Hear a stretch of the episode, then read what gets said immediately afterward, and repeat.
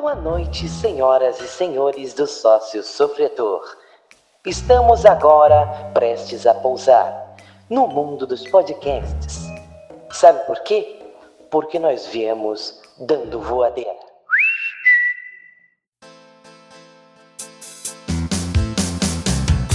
Oi, oi, oi, bom dia, boa tarde, boa noite para você que ouve o sócio sofredor.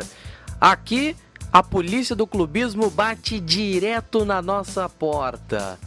É claro que eu tenho que começar a apresentação com a maior sócia da polícia do clubismo, Gisele Andriola. Muito boa noite, boa tarde, bom dia, qualquer coisa. É, eu não sou clubista, eu sou legal. Mentira. Corinthians maior do mundo. é, boa, é nós, muito bom a gente voltar com a rotina de gravação e vamos com tudo e vai Corinthians. E eu passo a bola para Mari Lazzarini. Olá, olá, olá. Vamos voltar aí ao nosso ritmo no normal. Aqui é onde o clubismo não é apenas aceito como bem-vindo. Obrigado. Por falar em clubismo, ele que é o, o maior fã de Guto Ferreira ou Gordiola. Cleide Cavalcante, chega mais. Bom dia, boa tarde, boa noite a todos. Satisfação estar aqui de volta. Satisfação pelo sócio sofredor estar de volta. E queria dizer que de jogo feio eu entendo. Nem deu tempo de eu te interromper, poxa. Ah, é? ah eu fui mais rápido. Olha só. Quem tá com a gente também, outro que é clubista somente quando fala de clubes do Nordeste, Leandro Martins. É isso aí. E a gente vai falar sobre futebol bonito e futebol feio, né? Feio para mim é, é não vencer. E o São Paulo não tá sabendo que a vitória tem um tempo, hein? Pois é, aqui é o Maurício Simões, eu que vou tentar dar uma equilibrada nessa brincadeira. E como o Leandro já falou, futebol bonito, futebol feio, vale tudo para ganhar, vale tudo para emocionar. Esse tipo de coisa que a gente vai falar hoje no Sócio Sofredor e a gente quer a sua companhia, porque você vai nos seguir no arroba Sofredor Sócio no Twitter, arroba Sofredor Sócio, segue a gente por lá. De vez em quando a gente aparece dando algumas pitaqueadas por lá. Anchor.fm também, lá procura no Sócio Sofredor, lá no Anchor, que você não se perde. Para abrir esse papo maravilhoso, acho que vale a pena a gente dizer por que, que a gente trocou, a gente resolveu tocar neste assunto. E é meio que evidente que tivemos a última final de UEFA Champions League entre Liverpool e Tottenham. Não foi um jogo daqueles maravilhosos, mas foi um jogo em que se sagrou campeão a equipe do Liverpool, que fez um jogo mais defensivo, foi um jogo não tão é, aberto como as outras partidas anteriores, não só do Liverpool, mas também do Tottenham, outros confrontos foram é, abertos. E evidentemente o futebol brasileiro também tem desses exemplos. Um Corinthians e Santos pelo Campeonato Paulista, Corinthians e Flamengo na Copa do Brasil. Outro exemplo muito claro, o Palmeiras dos últimos anos, quando ganhou o Campeonato Brasileiro, sempre vem aquela questão: jogo bonito, jogo feio, tal técnico joga de tal jeito que é bonito, se o técnico joga de outro jeito ele é feio. Tem esse tipo de questionamento. E a gente vai começar. Eu acredito que é, é muito importante para as pessoas aqui é, se ampararem no que a gente mais ou menos pode introduzir. Acho que em termos de jogo bonito, a gente poderia até pelo menos fazer uma breve introdução sobre o que, é cada coisa. Eu acredito que. Gisele, explica um pouco assim pra gente o que, que pode ser considerado um jogo bonito. Primeiro que um jogo bonito, um jogo feio, é algo tão subjetivo, pessoal, que eu acho absurdo influenciadores de opiniões que são principalmente jornalistas esportivas tentam é, colocar tudo dentro de uma caixinha e fazer com que o torcedor acredite que é aquilo mesmo. Eu, como corintiano, é, como corintiano, vou dizer que foram poucos os títulos, talvez eu coloque fora dessa caixinha o brasileiro de 2015, dos últimos anos em que meu time foi reverenciado pelo que construiu. É, são os anos mais vitoriosos da história do Corinthians e é sempre sorte, é sempre é, porque abriu mão do jogo, não quis jogar e aí o outro time não conseguiu e a gente foi achou um gol, porque não tem treino para isso, não é uma estratégia. A gente acha um gol e ganha, é sempre um jogo feio. E não é assim. Falam muito, por exemplo, do, de 2017, que o Corinthians foi campeão porque não jogava. Mas se você for olhar nas estatísticas, por exemplo, para quem agora a nova era, né, admirar as estatísticas e não a galeria de troféus, o Corinthians foi o time que mais trocou passes em 2017. Quem tá chocado aí, levanta o dedo. Finge que vocês levantaram o dedo assim e faz pra eu saber que vocês levantaram o dedo. É quando tira foto, não, né? Tem que fazer barulho assim. Ei! Não registra, a foto não registra, mas tudo bem. E aí cria essa, essa, essa questão, porque para mim, é pessoalmente, minha opinião, um jogo bonito é um jogo em que você vê que é, as ideias do, dos do técnico tá enraizado no, no, no, no time, sabe, individualmente, coletivamente, tá todo mundo funcionando numa mesma sincronia. Que seja para você jogar num, jogo reativo, o jogo reativo ele não é feio, ele é uma estratégia. Você tem uma característica de um treinador, você tem uma característica de um elenco e você faz aquilo numa num ensaio muito bonito e para mim é muito bonito quando eu vejo é, o Corinthians se defendendo num 4-1, 4-1 com as linhas sustentadas do Carilli, eu vejo aquela movimentação das linhas alargadas pelos pontos, pelos pontos. Eu acho bonito.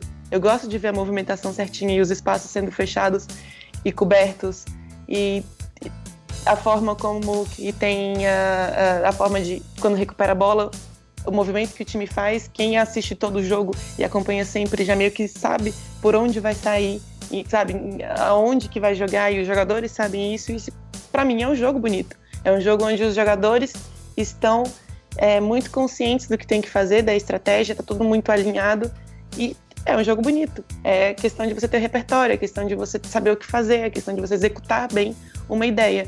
Então, é muito limitante você querer dizer que time que tem 70% da bola joga feio e time que tem 30% joga ao contrário. Tô tão enraizada com esse negócio que eu já acho o contrário. e voltando a questão da Champions League que, que teve na, na Premier League, né? Essa disputa de Guardiola versus Klopp e o Guardiola naquele jogo de tic-tac, tic-tac, tic-tac jogo e é reverenciado no mundo inteiro. E eu vejo aquilo, eu particularmente, eu entendo, eu admiro, sei dizer o tanto que aquilo é foda, mas particularmente eu tenho preguiça. Eu gosto mais daquela coisa bem hardcore que é o Klopp, né? Mais intenso. Então é, é gosto, é questão pessoal. E o Guardiola e... mudou o estilo de jogo dele quando ele enfrentou o Klopp, né? É, ele não foi aquele, aquele, time de dominar o jogo, ele foi muito mais recuado do que normalmente ele joga. A Premier League foi definida quando o City jogou teoricamente feio, que aí ele venceu contra o, o Liverpool, apertou ali, enfim, não vou entrar nesses detalhes, mas ele foi esse detalhe. Ele fez o jogo que todo mundo considera feio para poder ganhar o campeonato, para poder pois desbancar. É, e não matou que foi em várias derrotas, várias vitórias deles por 1 a 0 sabe? No, na reta final. Sabe? Eles só fizeram o que era necessário fazer para conquistar o título. Então, Sim, que é um o monte título de que jogo fica no final feio, das contas. né? Entre aspas. Que aí que todo mundo tava não arriscou Nossa. tentar fazer algo mais ousado e acabar perdendo o campeonato. Sim. É, o bonito é a foto no final, não é? Um pôster lá com eles levantando o caneco. Agora, do que, que adiantar manter uma postura e de repente tomar um empate ali ou um golzinho ali. Então é tudo tão subjetivo, tanto um contexto tão grande para ser falado, para ser tão resumido assim em mesa de debates, enfim.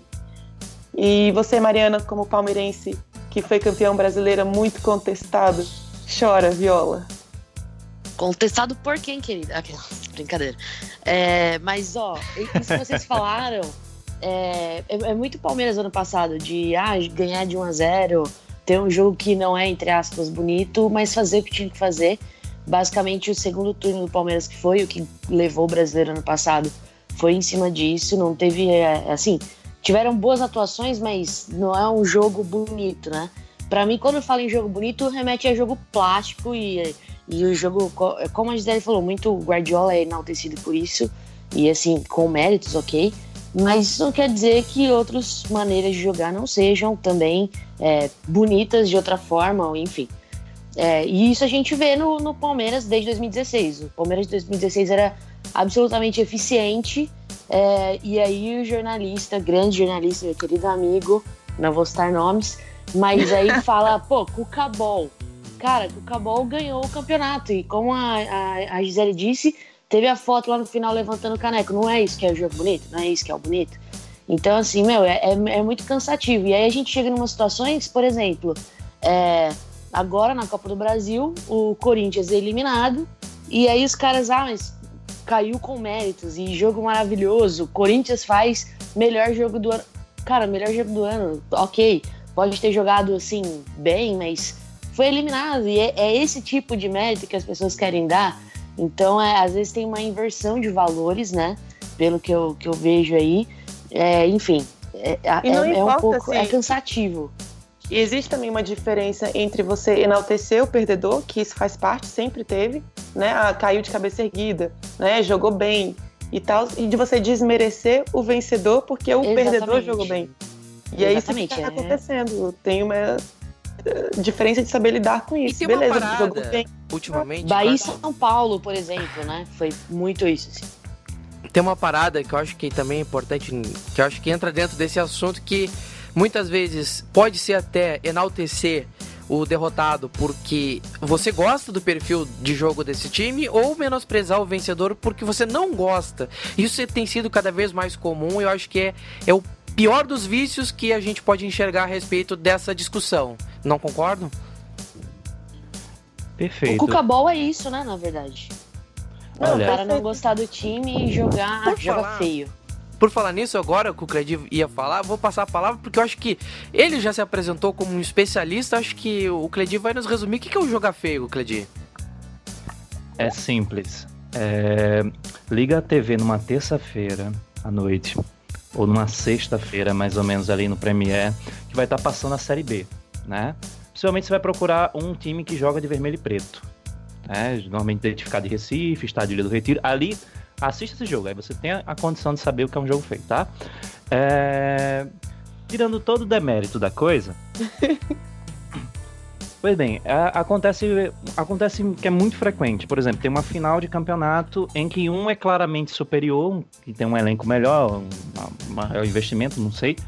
É, e tem um time menor, às vezes o time até de outra divisão, ou de que não costuma disputar títulos regularmente aí as pessoas tendem a torcer pelo time menor, né? É, e aí quando esse time perde, pô, pelo menos eles lutaram, chegaram à final, não sei o quê. Porque parece que é, o pessoal tá preocupado mais com o, o, o, espetáculo visual do que do que realmente ver é, a, o jogo de xadrez ali dentro da, das táticas dos, dos, técnicos e, e ver qual foi o mais efetivo. Porque se você for até voltando para a questão do, do, do, título inglês, sabe? Se você for parar direitinho para pensar, é, o que definiu o campeonato foi uma disputa, um, um confronto direto né, entre duas filosofias. É, o Guardiola passou a jogar feio, e lembrando até de um, de Barcelona que. É, o Barcelona que consagrou o Guardiola no cenário mundial tinha o, o tic-tac, né? O tic-tac dele lá, todo mundo tocando para lá e para cá. E, sinceramente, era um, jogo, era um jogo de futebol muito chato. Era um jogo de futebol muito chato, mas. É, é, porque era só o Barcelona tocando pra lá e pra cá, pra lá e pra cá, pra lá e pra cá. Pois é. é e.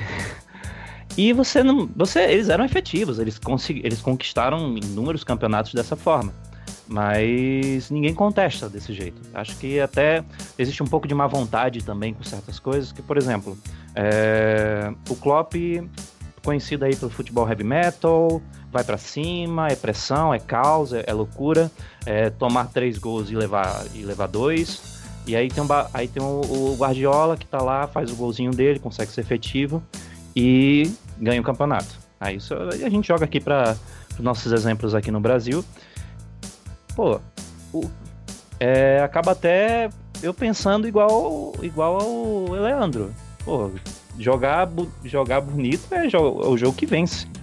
Porque é um jogo de estratégia. É um jogo. É, é claro que é bonito de ver um jogo cheio de gols, cheio de, de carrinhos, desarmes e, e coisas maravilhosas. Mas é objetivo final de uma partida de futebol? Qual é o objetivo de um, de um torneio, de um certame? Eles, têm, eles querem ganhar o campeonato. Até para poder até para poder ganhar notoriedade, poder se inscrever no livro, da, no livro de histórias por aí afora e ser lembrado por isso. Porque as pessoas, é, resultado é passageiro, não vão lembrar. Ah, eles ganharam de 1 a 0 lá, apertado, teve um pênalti que não foi dado. Não, eles vão lembrar. Pô, eles ganharam, eles ganharam o título. Eles ganharam o título daquele ano e, e, e foi legal. Nenhum, nenhum outro time conseguiu fazer mais do que ele fez. Então eu acho que é isso que tem que se importar. Jogo bonito é o, é o jogador celebrando com a sua torcida. É essa troca é. da energia da, da, da vitória.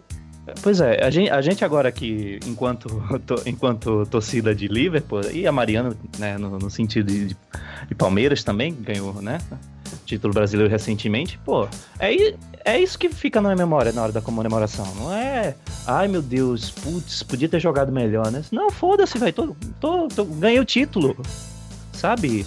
E, e, é, é, e é importante saber a forma que foi ganho isso, né? Porque é, hoje o futebol está muito moderno, então cada vez mais importante a, a, análise de desempenho, sabe? Se formam equipes para isso. Futebol brasileiro ainda que engatinha, mas ele está caminhando nessa direção. As pessoas têm mais informação, as pessoas estudam mais, entendeu? Então é realmente um jogo de estratégia, um jogo de xadrez. O pessoal é, vai querendo desmontar a tática do outro. Tem a tática e tem a contra-tática, sabe? É, sempre tem uma tática que anula a outra. E isso torna essa história toda especial, sabe? É... Não é questão Isso nem... até um pouco o Cleidi... Eu cortei o Cleidi. Eita, nós. Eita. Todo mundo gosta do Cleidi. Tem o um negócio é, é, dos técnicos, né? E da forma de julgar de cada um. E no começo do ano foi muito falado, ah, porque o São Paulo, o, o, o jogo do Santos, e o que tá jogando o Santos, e ao mesmo tempo o Filipão ultrapassado. E, enfim, é, várias, várias pessoas desmerecendo mesmo, vários jornalistas, é, o Filipão e o trabalho dele. E aí a gente chega num momento agora, em meio do ano, o, o Palmeiras passou na Libertadores, Palmeiras no, no, Brasileiro sobrando, e aí o Santos não está com o mesmo aproveitamento. Aí, Mas assim, o Palmeiras não ganhou o que interessa, que é o Campeonato Paulista. Nossa, que peço perdão, nossa. Gisele. Eu, perdão, peraí, peraí, eu peço perdão também peraí, que o esporte nunca ganhou o Campeonato Paulista, então.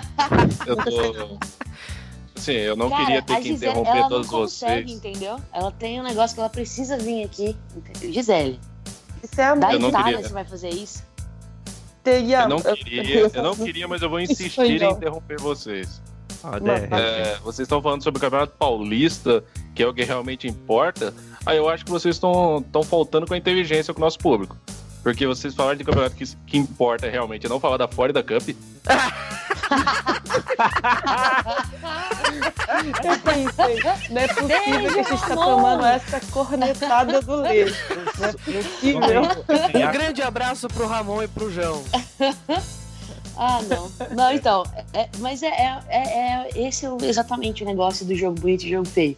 São Paulo, ele, de repente, realmente, o Santos jogou muito bem alguns jogos aí do Campeonato Paulista, um futebol vistoso, um futebol que é uma característica histórica do Santos e dos jogadores do Santos, mas no fim das contas é, não ganhou o campeonato, no fim das contas no Campeonato Brasileiro não tá liderando, não tá indo bem, enfim, e por aí vai.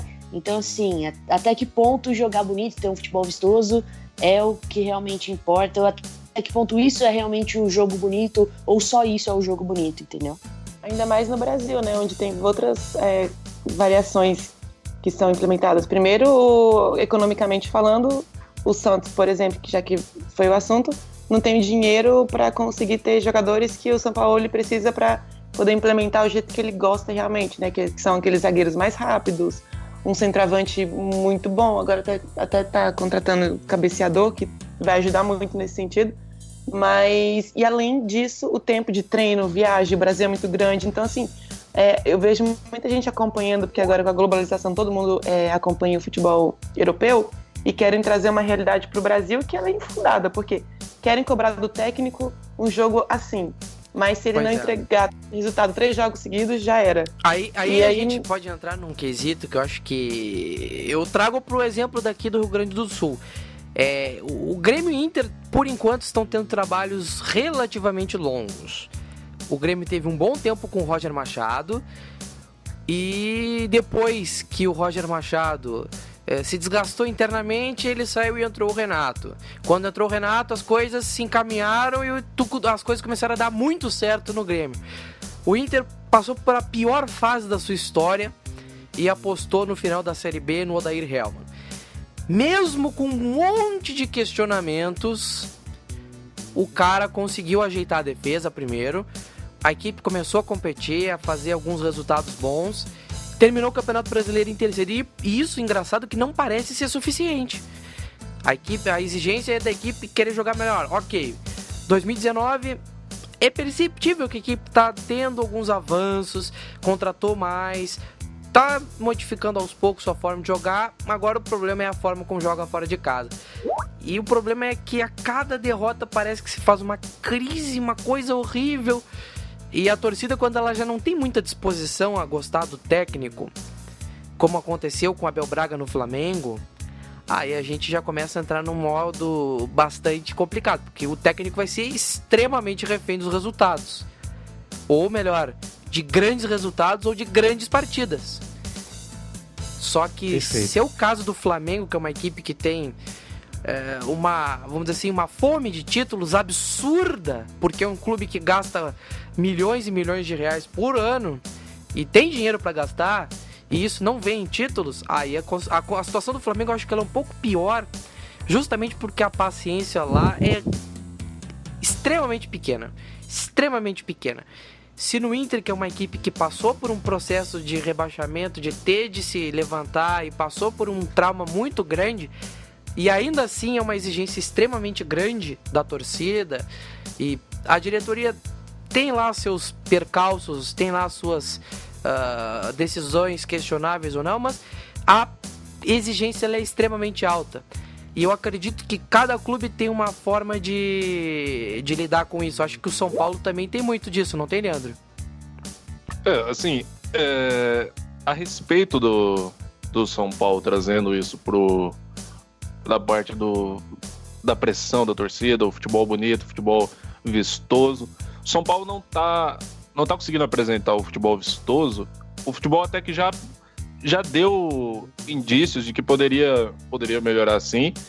E eu acredito que o futebol do São Paulo ele não vai melhorar de forma geral. O clube não vai melhorar de situação enquanto o Leco tiver como, como presidente. Eu falo sempre isso. Já, já até me conformei com o fato que o São Paulo não vai, não vai ter nenhum pouco de melhora enquanto o Leco estiver lá. E a pressão da torcida, isso também que tu mencionou do Flamengo, a torcida, ela, quando ela cansa, ela cansa e acabou, cansou.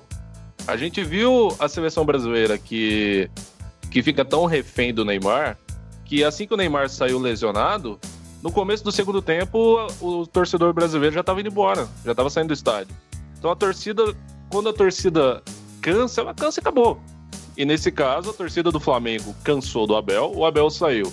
A torcida do São Paulo tá cansada de ver o, o time jogando jogando retrancado e ainda tomando gol de todo mundo, porque o São Paulo tem um problema defensivo enorme e busca ter uma defesa mais organizada, uma defesa mais estruturada e acaba tomando gol de todo mundo de qualquer jeito.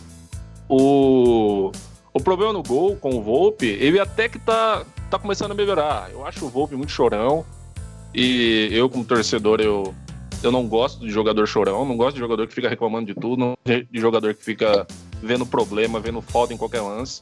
Eu acho que é, quando você tá jogando, o o seu objetivo é vencer. Se você começar a reclamar demais, você começa a perder o foco.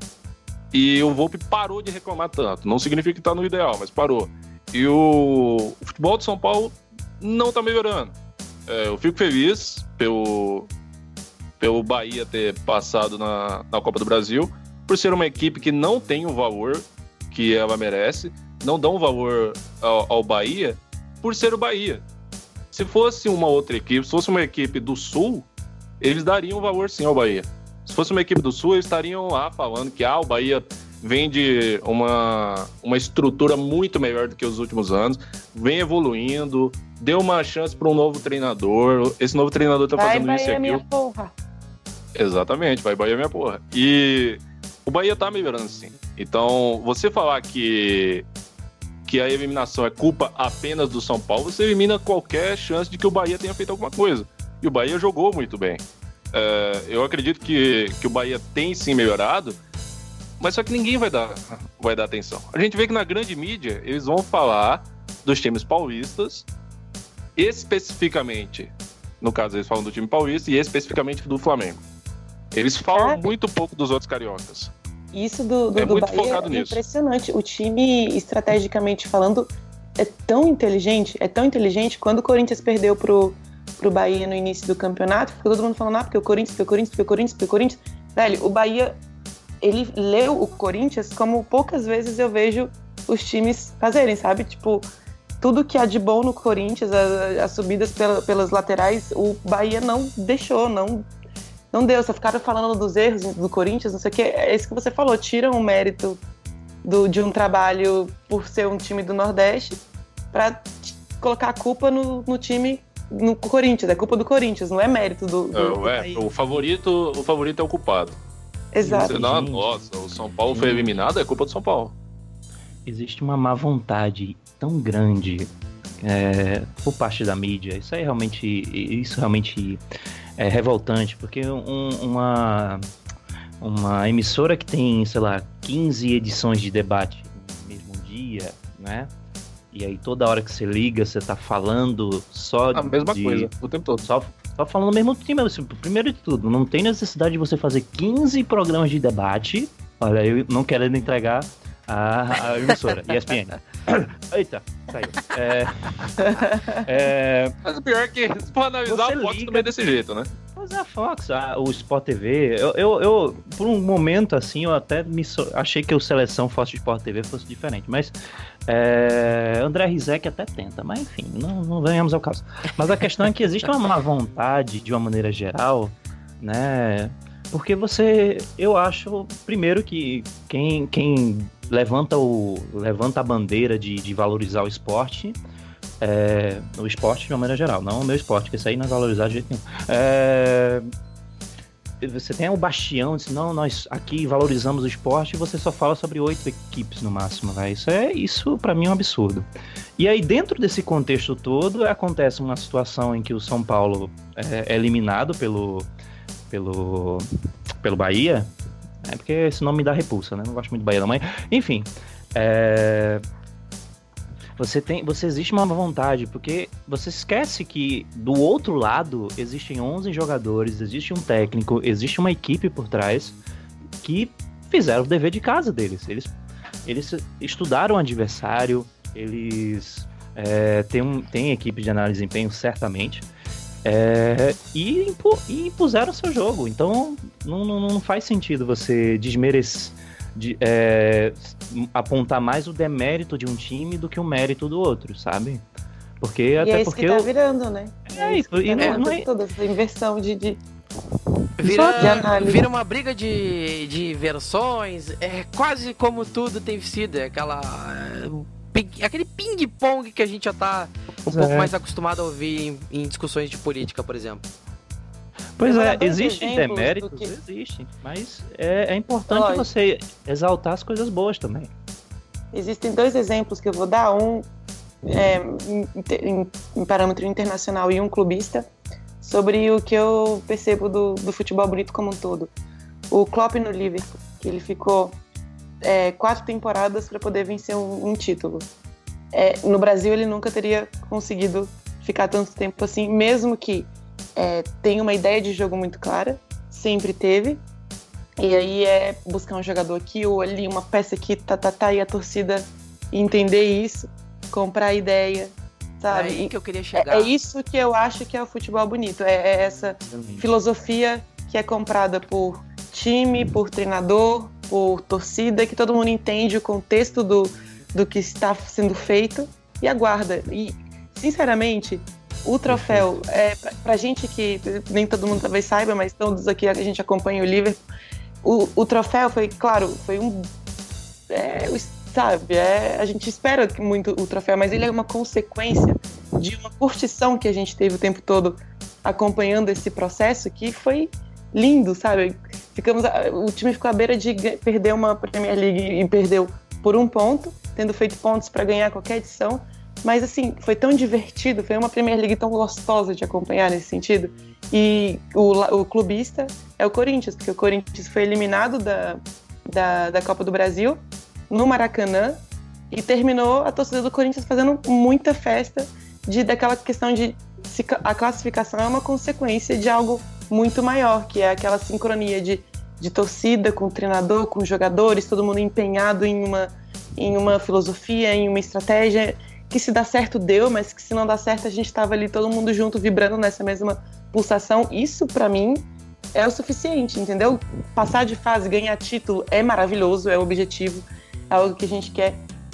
Mas é, o futebol. É uma bonito, consequência do trabalho. Consequência de um trabalho, exatamente. Exato. E o Klopp falou numa entrevista esses dias, até antes de vencer a Champions, que para você conseguir implementar um trabalho e para mim, futebol bonito precisa você ter um trabalho bem claro. Você precisa de ter no mínimo um ano para começar a aplicar. Eu não lembro agora se foi o Copa Guardiola que falou isso. Agora me deu essa confusão. Mas enfim, é os dois técnicos badalados. A parada que eu acho que já falasse, Gisele, que eu acho que deveria, que eu queria falar mesmo era a questão do tempo.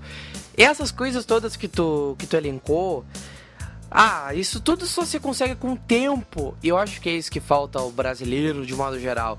Tanto quanto pro torcedor quanto pro jornalista que, que tá no dia a dia ou que tá acompanhando. Ah, é, é complicado, sabe? Eu acho que o tempo ele é muito, muito escasso. Uh, o tempo pro cara implementar a ideia, o tempo pro cara é, dar um mínimo de, de efeito né, no, no elenco, causar um certo efeito no elenco do, do, do, do seu time tudo isso é uma tremenda dificuldade para se fazer. É, eu vejo muita impaciência dos torcedores, porque a grande maioria dos times, obviamente, não ganham títulos de expressão há muito tempo. A grande maioria. Até porque o futebol só se ganha um time no final das contas. Então, a, a falta de paciência do torcedor que quer vencer a qualquer custo, ela é obviamente compreensível, só que se o torcedor ficar nessa, não vai ter como sair dessa, dessa maluquice. É uma coisa fora de qualquer racionalidade. Eu acho que o torcedor tem que eh, ver se o trabalho que está sendo feito ele tem fundamento. Se ele tem fundamento, se então ele tem fundamento e se tem que conferir se tem respaldo. Se tem respaldo, tem que pô, tem que dar o apoio. Claro, tem que fazer a, a, a, toda aquela balança de criticar quando, quando é merecido e de elogiar quando é justo. Justiça. É isso que eu acredito que falte para o torcedor de modo geral. Justiça. Falta justiça na hora da análise. Tanto por parte do, do analista quanto por parte do torcedor. Eu acredito que o torcedor está pouco se lixando para analista. Ah, aliás, analista não, perdão. O torcedor está pouco se lixando para uh, essas questões de paciência. O processo, né? É. Não ligam para o processo. Exatamente. O torcedor não liga para isso. Ele quer ganhar a qualquer custo, não interessa o momento. E eu acho que esse é o problema. Acho que o que falta é o diretor, o presidente do clube, ele ficar imune a isso. É o único jeito disso dar certo, porque eu acho que se a direção do Liverpool, por exemplo, levasse muito em conta o que acontece uh, no meio da torcida, nas redes sociais, acho que não iria tomar metade das decisões que tomou para chegar até o caminho que, que trilhou. Então, um exemplo muito clássico disso, de, de, de dirigente que dá muita bola para torcedor, foi o presidente do Vasco, que na entrevista, após demitir o Alberto Valentim, disse que gostava do trabalho do, do treinador, mas que o demitiu por pressão da torcida.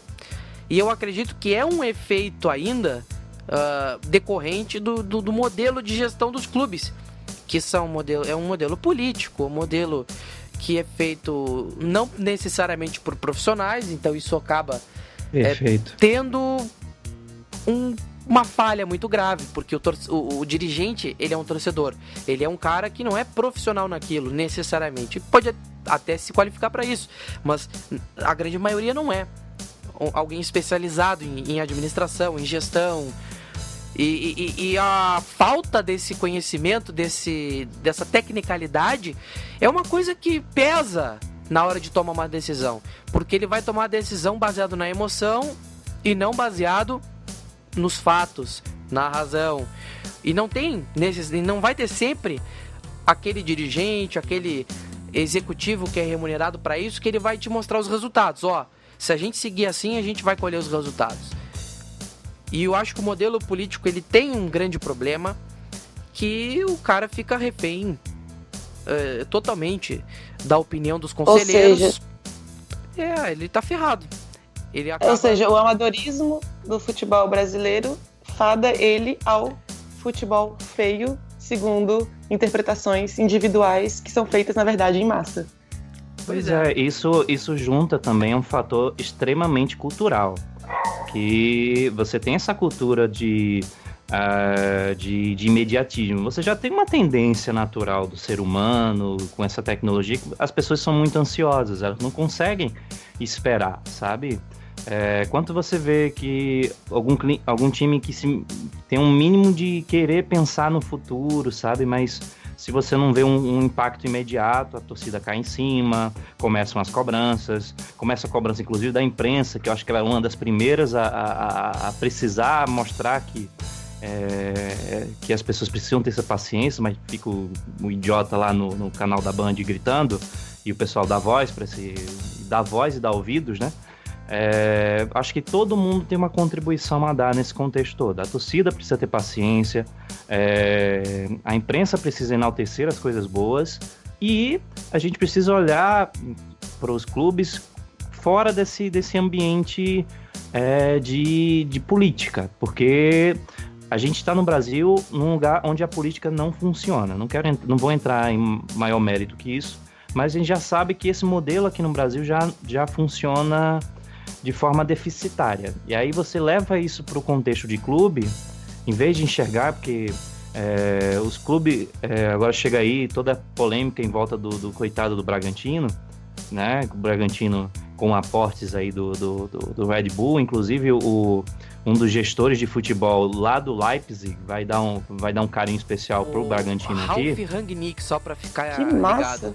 O cara pois patrocina é. nós, Red Bull. Ele é um dos caras patrocina. que transformou o RB Leipzig no que, que ele é hoje no futebol alemão.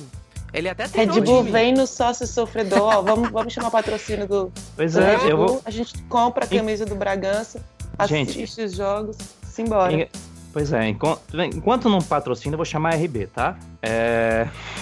É verdade, RB Brasil. RB pode Brasil. mudar o nome aqui Cledi, com a gente. O Cledinho é da Globo, né? Não pode, não é possível. pois é, isso, isso já, isso, essa parte aí do RB leva uma outra pauta, mas não vamos chegar aí nesse momento.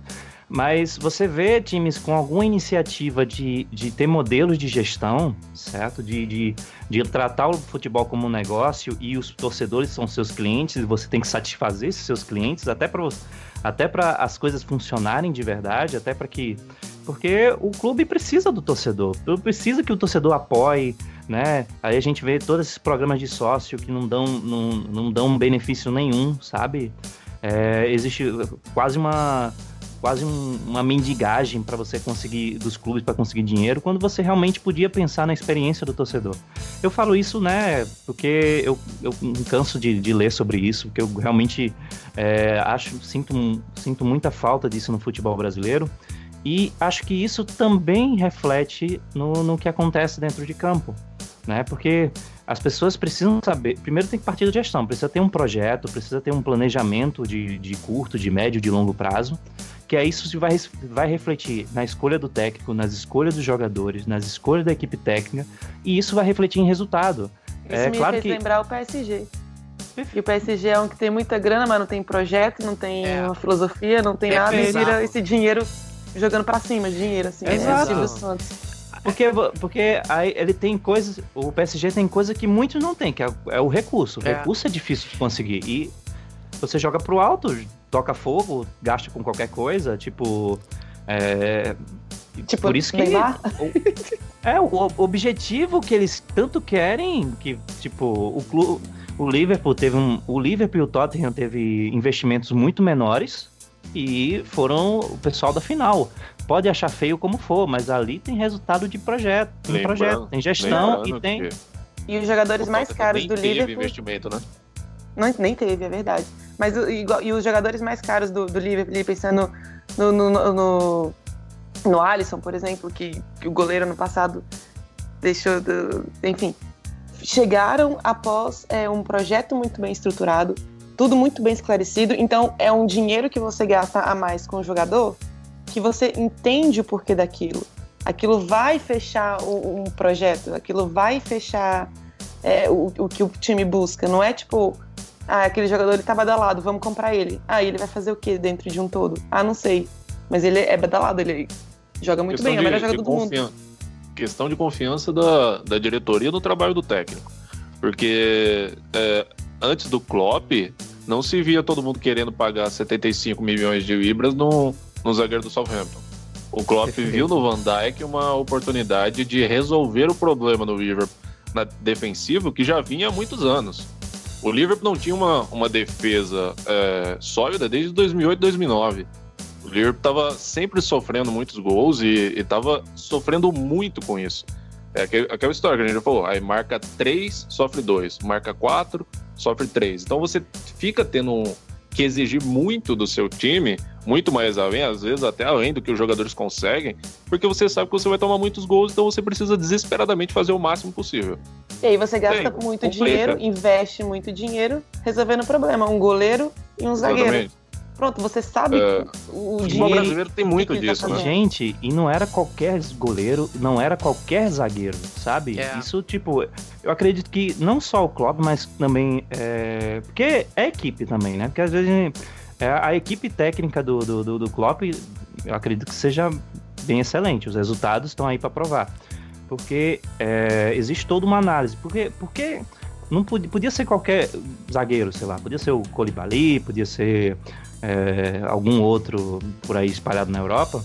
Mas é tipo, nós queremos aquele zagueiro e vamos pagar o que é necessário naquele zagueiro. Uhum.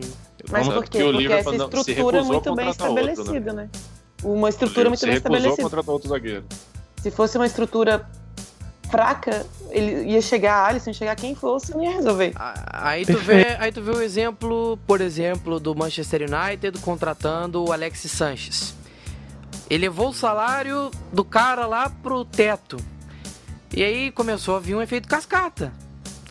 Então, são exemplos de, de, de- de falta de planejamento em alguns clubes, que muitas vezes é um jogador que vai se encaixar no que o clube tá pretendendo utilizar em campo, tá, tá de acordo ao que, o, ao que o técnico tem feito. O Mourinho, por exemplo, quando antes mesmo dele sair do Manchester United, ele já dizia que precisava de reforço, precisava de reforço. Então, muitas vezes um jogo bem executado, seja ele um jogo mais defensivo ou ofensivo, também depende do técnico ter em mãos peças para isso. E aparentemente não era o caso que acontecia com ele e, e logo depois isso vai acontecer. Acredito que é falar do esporte, vai lá. Olha, é, existiam. Só para ilustrar, né? Porque a gente, é, querendo ou não, a gente tem que se inspirar no que vem de fora e, e isso é importante, sabe? Eu acho que, inclusive, dirigentes, todos têm que dar uma olhada no que está acontecendo lá fora, até por realmente questão de conhecimento. De toda forma, é, você vê como é difícil esse sistema de gestão, gestão baseada em política, baseada em mandato, né?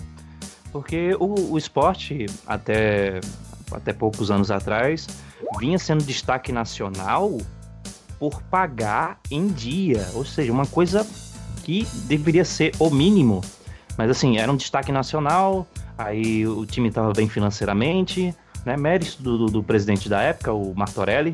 É, equilibrou as contas, foi na época que fechou com a caixa, para poder fechar com a caixa, tinha que, tinha que é, resolver algumas pendências financeiras também.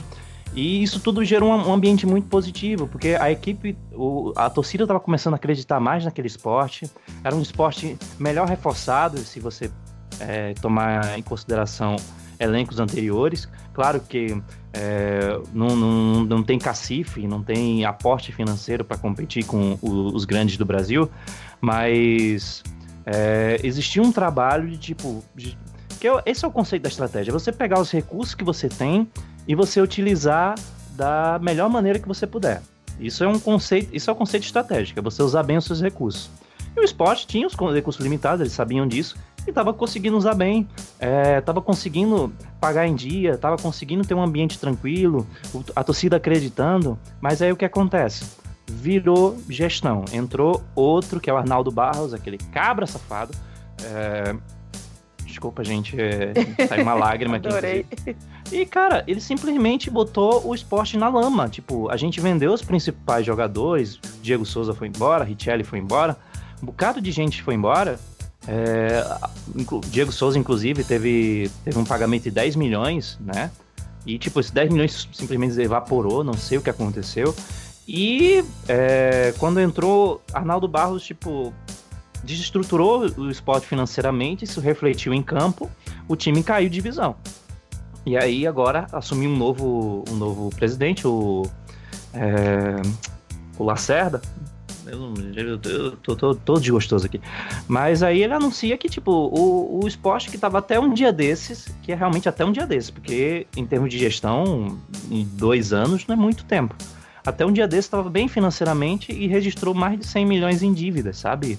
É, eu admiro até o, o, Gordiola, o Guto Ferreira, porque ele tá tirando leite de pedra, porque é, é o melhor time que ele vai conseguir, que ele tem na mão.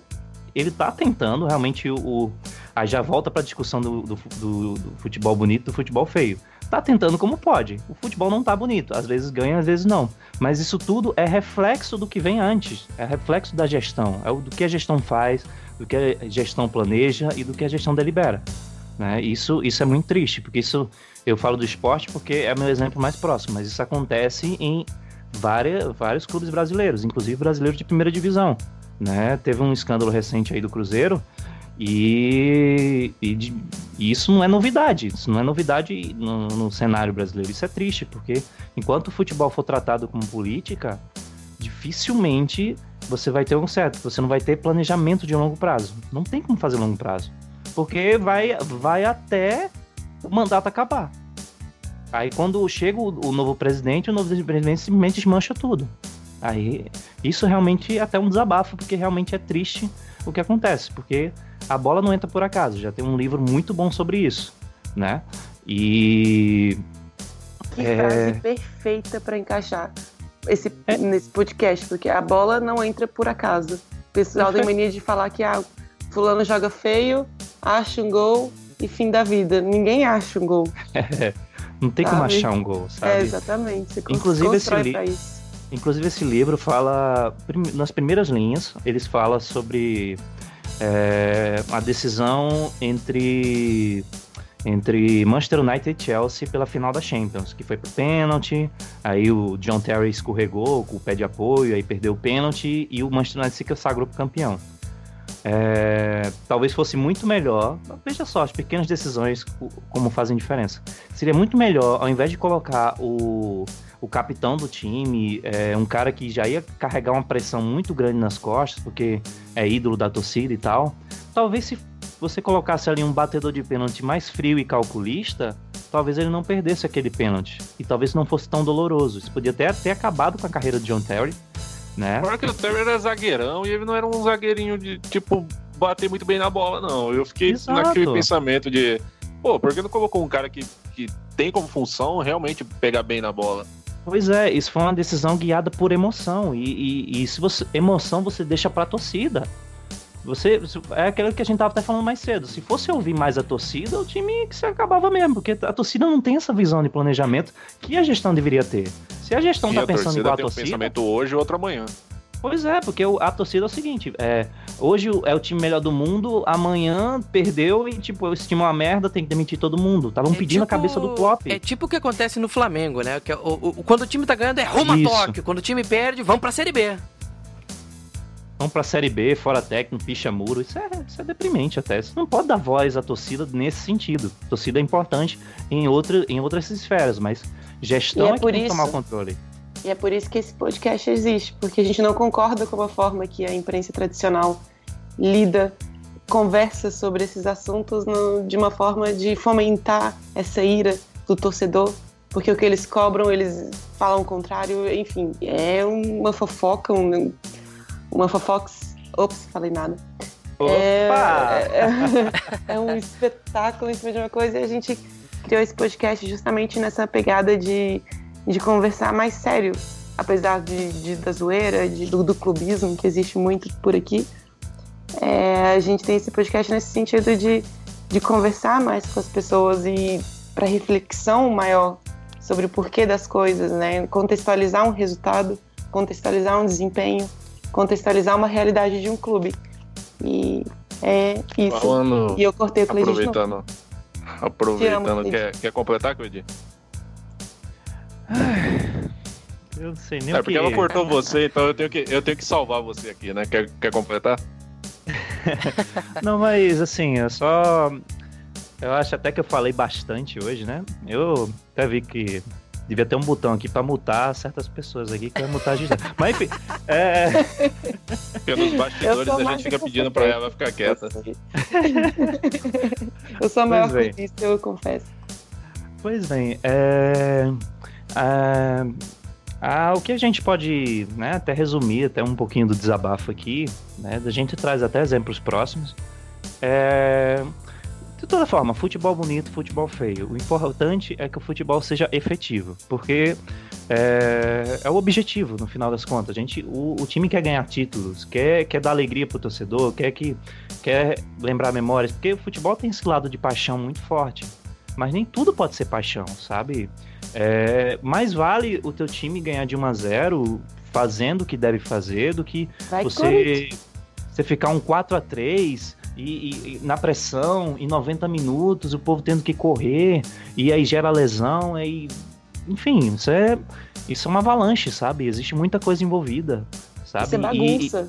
né? Isso é bagunça. Não é uma, uma coisa estruturada, é uma bagunça. É, É uma um bagunça. Seja o que Deus quiser. Pois é, isso é bagunça. Então, é, a reflexão tem que ser essa. A gente tem que sair do, do, do raso, sabe? É uma coisa até que a gente fala muito. É, a gente- acho que é o- até o objetivo do sócio sofredor, a gente realmente sair do raso, porque não é É só. isso aí, juntos e. É isso aí. Vai Corinthians e Shalonau. Puxar um casar casar aqui, né? Só, deixa eu falar. Deixa eu falar brevemente aqui sobre, sobre isso. Eu tinha dito agora há pouco que acontece muito no Brasil com relação a compras de jogadores. Só que na Europa a gente vê muitos jogadores, ah, alguns pontuais, são comprados por um valor absurdo e acabam não rendendo. Mas assim, muitos jogadores são comprados por um valor alto, mas mesmo assim esse valor alto acaba se provando justo em campo. Mas no Brasil a gente vê isso como uma forma de calar a torcida, né? É aquilo, a torcida sempre quer alguma coisa, mas, é- mas a gente a gente compra um jogador aqui no Brasil de uma forma pra. Ah, a torcida tá falando muito. Vamos trazer o Pato pra deixar a torcida tranquila. Eu não acho que o Pato seja uma contratação errada do São Paulo. Eu concordei. Eu acho que ele deveria sim ser contratado se tivesse oportunidade. Acho que o Leco com- com- o contratou como forma mesmo de tentar fazer com que a torcida eh, apoiasse ele, ganhasse a torcida nisso.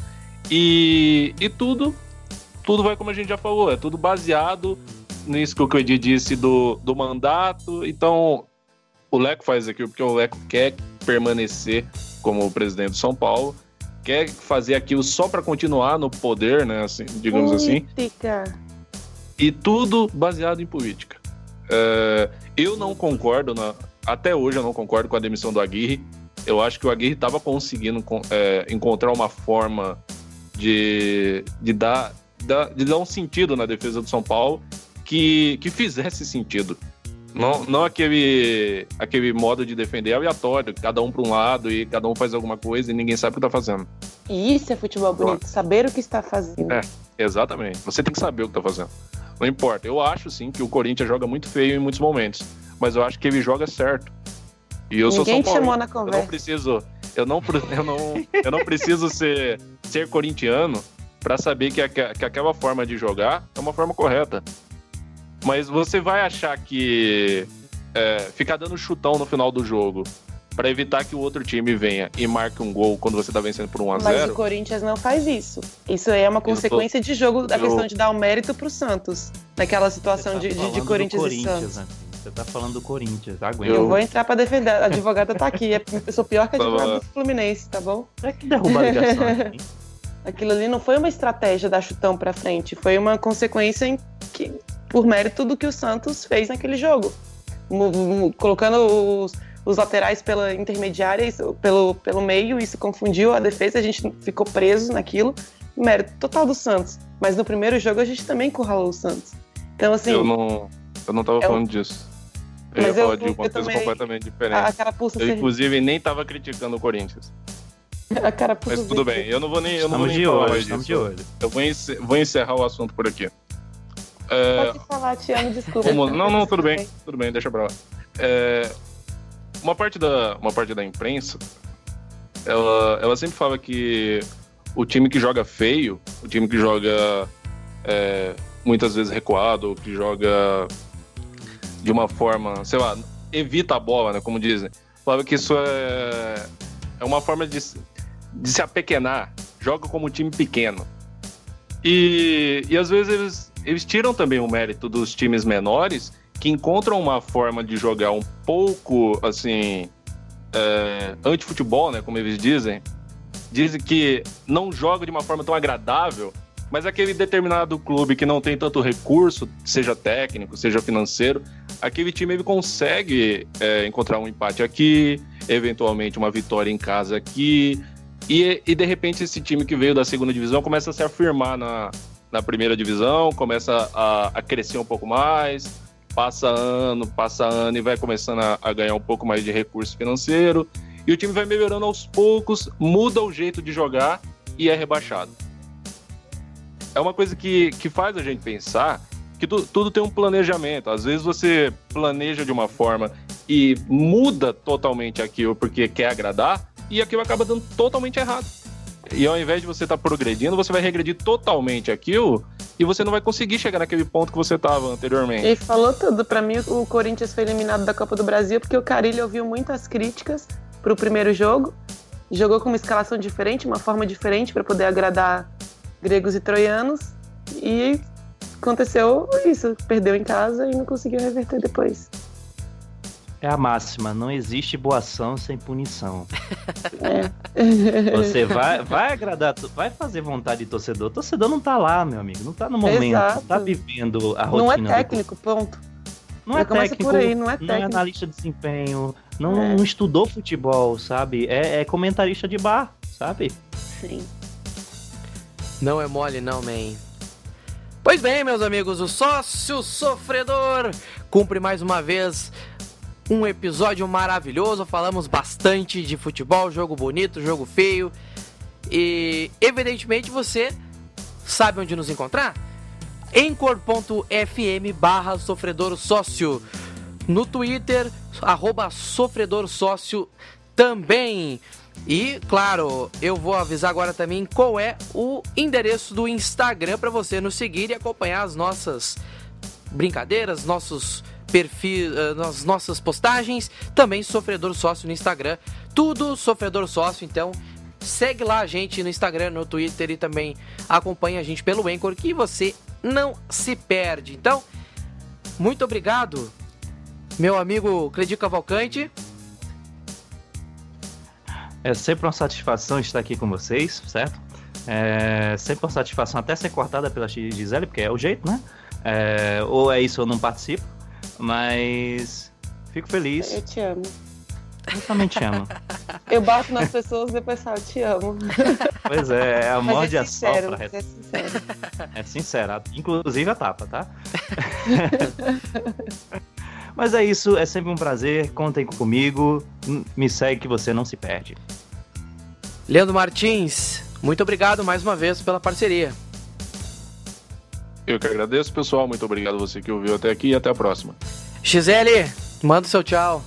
Bela tchau, bela tchau. É porque eu tô, tô na Itália agora e eu fico com essas coisinhas. Ah, que Na babaca. que babaca. Eu sou Oh. meia-noite e 32 aqui, enquanto vocês estão aí iniciando a noite de sábado. Então, Já eu vou, eu vou na tomar um janta? belo copo de água gelada aqui. Desculpa, tá? Uma coxinha gordurosa. vai Corinthians e Shallow Now. Beijo. Tá certo. Então, eu já dei o recado de como você pode seguir o Sócio Sofredor nas redes sociais e como pode seguir o nosso feed.